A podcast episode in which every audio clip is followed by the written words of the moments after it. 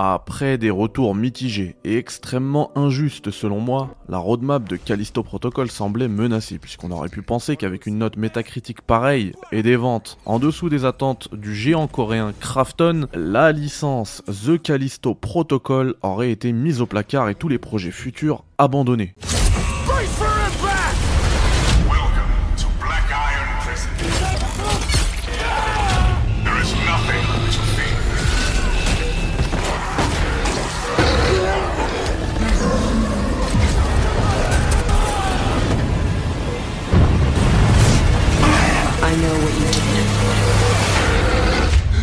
Eh bah, pas du tout. Tous les DLC de la roadmap sont sortis et même avec beaucoup d'avance. Et c'est aujourd'hui la dernière transmission que je vais vous présenter. Final Transmission débute exactement là où s'arrête The Callisto Protocol. Jacob! Can you hear me? Wake up! Jacob! What? Where the fuck am I? It doesn't matter. Just get moving. My lab's up ahead. I'll explain there.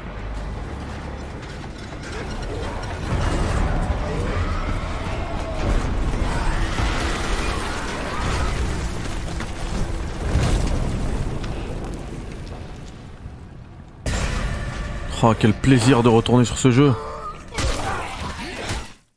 On retrouve Jacob à l'endroit même où on l'avait laissé, et je n'en dirai pas plus pour ne pas spoiler ceux qui n'auraient pas encore fait le jeu. Et puisque le NG+, est arrivé ensuite dans un DLC gratuit, on peut donc continuer sa partie en gardant toutes ces améliorations. Et bonne nouvelle, contrairement au DLC Burning Shores d'Horizon Forbidden West, vous n'aurez pas besoin d'une sauvegarde avec le jeu terminé pour le lancer, même s'il est bien sûr impératif d'avoir terminé le jeu avant. Et si comme moi vous l'aviez platiné sur PS5 et, que vous avez décidé de le faire ensuite pour X ou Y raison sur une autre plateforme, eh bien pas d'inquiétude à ce niveau-là. Niveau durée de vie, dernière transmission est un DLC que vous terminerez en environ 3 heures. De mon côté, j'ai mis un petit peu plus de 3 heures, mais attention, ne vous fiez pas au temps final de votre sauvegarde, celui-ci ne prend pas en compte les différents continue que vous ferez à chaque fois que vous mourrez. Et vous mourrez souvent. J'ai trouvé le DLC encore plus difficile que le jeu de base, avec les Biobots, un tout nouvel ennemi mêlant robotique et matière organique issu des dernières expériences du docteur Malheur, et qui font énormément de dégâts, tout en pouvant tanker beaucoup de ce qu'on peut leur infliger.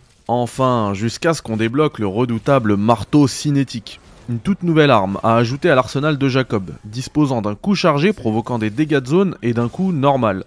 Le marteau peut également casser des caisses sur le chemin pour faire évoluer un tout petit peu le level design. Ce level design était d'ailleurs un gros souci que j'avais mentionné dans mon test. Les couloirs ne sont pas vraiment un problème puisqu'ils véhiculent parfaitement l'ambiance exiguë de la prison de Black Iron. Mais c'était surtout les passages interminables dans les conduits ainsi que les checkpoints hasardeux et trop espacés qui gâchaient un peu l'expérience. Et bien dorénavant, avec ce marteau, du coup, on a une petite influence sur le level design. Et pour ce qui est des passages dans les conduits, ils sont malheureusement toujours présents. Mais Striking Distance a pris en compte les retours à ce sujet et sont souvent habillés de quelques scripts qui permettent de rendre ces passages intéressants, voire même engageants, puisqu'on peut désormais mourir dans ces conduits à certains moments, et je n'en dirai pas plus. Ce qui montre qu'ils ont essayé d'arranger avec ce DLC quelques points négatifs qu'on avait pointés avec le jeu de base. Pour ce qui est des checkpoints, par contre, ils sont toujours très mal placés et amènent encore une fois leur dose de frustration dont on se serait bien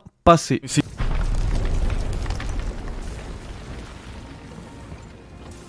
C'est ta faute. Abandonne. Tu n'y arriveras jamais. Ne crois pas ces mensonges. Tu t'échapperas jamais.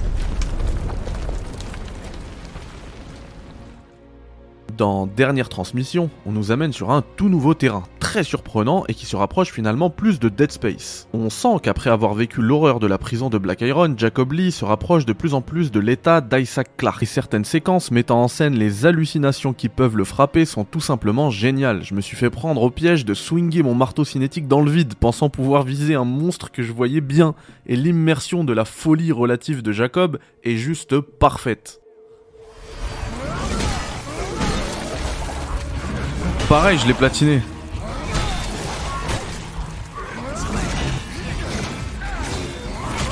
Bah, euh, il est pas. Ah, pour moi, c'est pas le Gauthier, hein. Mais. Oh là là Le pompe, il m'a sauvé là. Hein. Non Donne-moi, donne-moi. Ah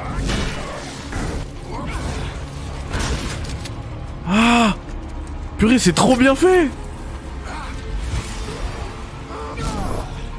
Ils existent pas. Je deviens ouf. Eh, Vous avez vu là le sentiment de folie? Je l'ai vraiment ressenti. Alors, doit-on succomber pour ce DLC Commercialisé au prix de 13,99 pour 3 heures de jeu, ça peut paraître un peu cher. Mais, avec une évolution du bestiaire, un tout nouvel ennemi, une toute nouvelle arme, la véritable fin du jeu, de Jacob, du Docteur Malheur, le tout accompagné d'un boss final absolument génial, la réponse est un grand oui.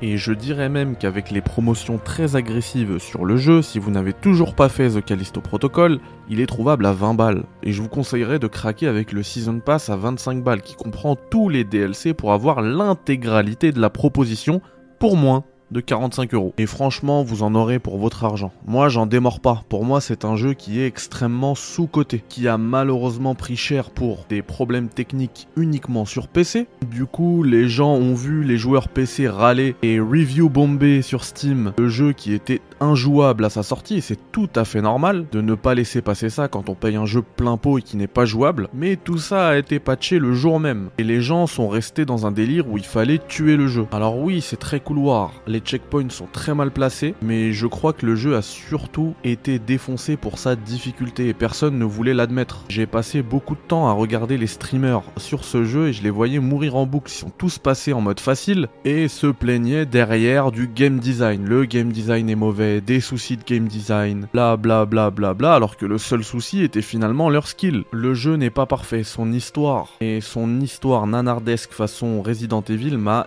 extrêmement déçu.